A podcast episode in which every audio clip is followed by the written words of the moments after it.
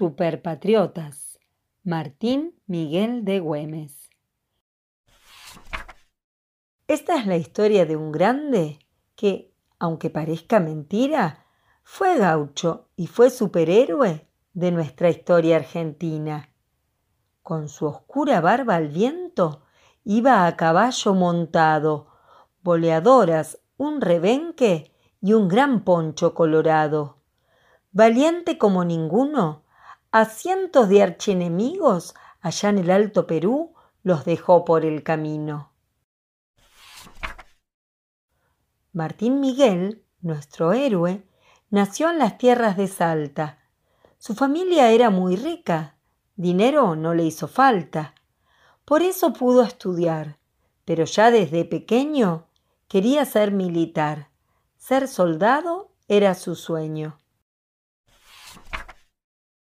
Con solo catorce años, a un ejército entró. Con él llegó a Buenos Aires. ¿Y saben lo que pasó? Fue justo por esos tiempos que llegaron de sorpresa al puerto de la ciudad barcos con bandera inglesa. Para enfrentarlos, Liniers a todos organizó. Mira, Güemes, de ese barco quiero que te encargues vos. Güemes se lanzó al ataque y algo insólito ocurrió. Como el río estaba abajo, a caballo lo atacó. Poco después volvió a Salta, pues su padre se enfermó. En Buenos Aires, el pueblo gritaba ¡Revolución! Fue en 1810 y hubo que comunicar a todito el virreinato que algo empezaba a cambiar y llevar las buenas nuevas hacia todos los rincones, pero cuidado en el norte, que está lleno de españoles. Por eso al Alto Perú se mandó una expedición y Güemes, en Humahuaca, preparaba un escuadrón. Y fue entonces que en Suipacha Martín Miguel se lució y con sus milicias gauchas un gran triunfo consiguió. Y aunque eran los españoles soldados profesionales, no les pudieron ganar a los gauchos infernales. El ejército realista perdió armas y bandera, y en aquel combate Güemes dejó bien claro quién era. Fue más tarde que ayudó al general Pueyrredón. Custodiar nuestro tesoro será tu nueva misión. Es que allá en el Potosí se acuñaban las monedas y había miles de realistas que las querían de veras. Fue por eso que la selva nuestro héroe atravesó. El tesoro llegó intacto, con valor lo defendió. Del ejército del norte sería su comandante, y junto con San Martín tuvo un rol muy importante. En mi plan libertador es fundamental tu aporte. Vos y tus gauchos serán la resistencia en el norte. Mientras tanto yo iré a Chile, cruzando la cordillera. En barco llegaré a Lima, verán lo que les espera. Martín Miguel aceptó participar de ese plan, pues compartía aquel sueño de América en libertad. Se la llamó Guerra Gaucha, ya que a sus tropas se unían campesinos y peones que el mismo ideal tenían, hombres pobres y sencillos, artesanos y pastores, indígenas y mulatos, troperos y agricultores. Había changos pequeños y también viejos vaqueanos, con machete y boleadora iba este ejército armado. Y aunque eran muy inferiores en tropas y en armamento, conocían el terreno y eran jinetes expertos. Su táctica, conocida como guerra de guerrillas en la frontera del norte, funcionó de maravillas consistía en avanzar con ataques repentinos y retirarse enseguida como un rayo sorpresivo, con enfrentamientos cortos, varias veces en el día, al enemigo, cansado, finalmente lo vencían. Después, el pueblo salteño lo eligió gobernador, libertad e independencia, defendía con ardor. Y fue por aquellos tiempos que a Carmen Puch conoció, culta, bella, inteligente. Muy pronto se enamoró y pocos meses después en matrimonio se unían. Entre batallas y guerras hasta el final se amarían. Hubo momentos muy duros, pues la pobreza era mucha. No había armas ni recursos para sostener la lucha. Y no solo a los realistas debió Güemes enfrentar. Había también criollos que lo querían sacar, pues el caudillo y sus gauchos a algunos les molestaban. Con ricos y poderosos muchas veces se enfrentaba. Las batallas entre hermanos sus fuerzas debilitaban. Sin apoyo ni dinero, las cosas se complicaban. Macacha Güemes, su hermana, gran ayuda le brindaba, consiguiendo los recursos que a sus tropas le faltaban. Supo coser uniformes, ser jinete y ser espía, organizar al gauchaje, ser consejera y amiga. Pero aunque la lucha interna no fue un asunto sencillo, logró llegar a un acuerdo en el pacto de Cerrillos. Entonces fue que invadieron los realistas otra vez y a Salta entraron las tropas de Barbarucho Valdés.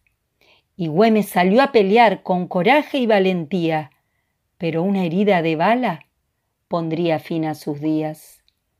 Poco antes de morir, organizó a sus soldados Sigan luchando, señores, pues esto no ha sido en vano. Caudillo de los humildes y los más desprotegidos, con coraje y convicción hizo frente al enemigo. Ejemplo de austeridad, de arrojo, pasión y entrega. Recordemos siempre a Güemes, un superhéroe de veras.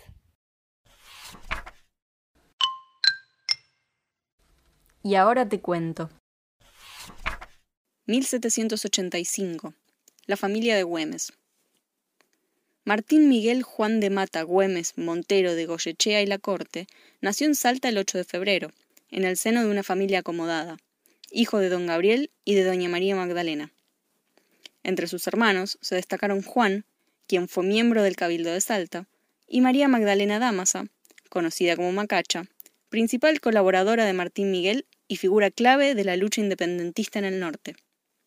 La casa de su infancia fue declarada Monumento Histórico Nacional en 1971 y hoy funciona como museo. 1806. Las invasiones inglesas. En 1899, con 14 años, ingresó como cadete a una compañía de infantería de Buenos Aires destinada en Salta. Siete años más tarde, acudió a la defensa de la capital ante las invasiones inglesas y se desempeñó como ayudante de Santiago de Liniers. Allí participó de una hazaña militar sin precedentes. Como el río estaba muy bajo, un grupo de jinetes a caballo logró tomar por asalto el barco británico Justin.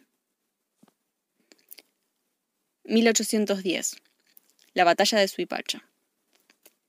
A favor del movimiento de la Revolución de Mayo, partió a la quebrada de Humahuaca, donde impidió la comunicación entre los realistas y preparó el terreno para la lucha. Ese mismo año tuvo una participación decisiva en el triunfo en la batalla de Suipacha y fue ascendido a capitán. 1811. Los caudales de la seca de Potosí. Luego de la derrota de los patriotas en Huaki, Güemes partió a Tarija para colaborar con el ejército del norte. Ese mismo año prestó auxilio a Juan Martín de Pueyrredón en el traslado de los caudales de la Casa de Moneda de Potosí, conocida como Seca, para evitar que cayeran en manos de los realistas. 1814. La Guerra Gaucha. Luego de un periodo en Buenos Aires, volvió a su tierra y se unió a las fuerzas destinadas a incorporarse al ejército del norte, al mando de José de San Martín. Allí comenzó la guerra de guerrillas o guerra gaucha, que consistía en ataques cortos, por sorpresa, y en grupos pequeños, con lo que se lograba debilitar a un enemigo superior en hombres y recursos. 1815. Güemes, gobernador del pueblo. En mayo, a pedido del pueblo, el cabildo lo designó gobernador de la Intendencia de Salta, integrada por los territorios de Salta, Jujuy, Tarija y Orán. El Cabildo de Jujuy recién lo reconoció cuatro meses más tarde, luego de reiteradas negativas. 1815.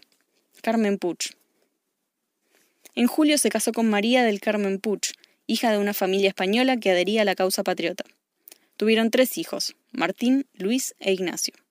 Se dice que los realistas intentaron secuestrarla para extorsionar a Güemes y que Carmen, embarazada, emprendió un peligroso viaje a caballo junto con sus dos hijos para ponerse a resguardo en una estancia en Rosario de la Frontera. 1815. Los Infernales. Güemes solicitó permiso al gobierno central para organizar la división infernal de gauchos de línea, pero se lo negaron con el argumento de que no hacía falta. A pesar de ello, Güemes formó un ejército de milicias, integrado por los gauchos y los paisanos que eran leales a la causa. 1816. Pacto de los Cerrillos. Las discrepancias entre Güemes y José Rondó, general en jefe del Ejército del Norte, marcadas por el desprecio del porteño hacia el caudillo y la falta de respaldo económico y político a las milicias gauchas, llevaron a Rondó a tratar de invadir Salta sin éxito. Finalmente, gracias a la mediación de Macacha, firmaron el Pacto de los Cerrillos, en el que acordaron la paz entre el ejército de Rondó y la provincia de Salta. 1821. Su fallecimiento. Una partida de realistas comandada por José María Valdés entró por sorpresa a Salta. Al salir a combatirlo, Güemes recibió una herida de bala y falleció diez días más tarde, el 17 de junio. 1999. Paso a la inmortalidad. Durante mucho tiempo, la figura de Güemes fue vista como la de un caudillo que había sublevado a los gauchos y campesinos contra las clases más pudientes, principalmente por su intervención en el comercio de contrabando con los realistas y la exigencia de tributos obligatorios para financiar a sus tropas. Con el paso de los años, su figura fue rescatada y se valoró su aporte crucial en la defensa de la frontera norte contra el avance de los españoles. En 1999 se declaró el 17 de junio como Día Nacional de la Libertad Latinoamericana, en conmemoración del fallecimiento de Güemes. En 2016, la fecha fue incorporada al listado de feriados nacionales y días no laborables. El libro que acabas de escuchar fue escrito y narrado por mí, Valeria Dávila, con ilustraciones de Iván Cigarán, editado por AZ Editora.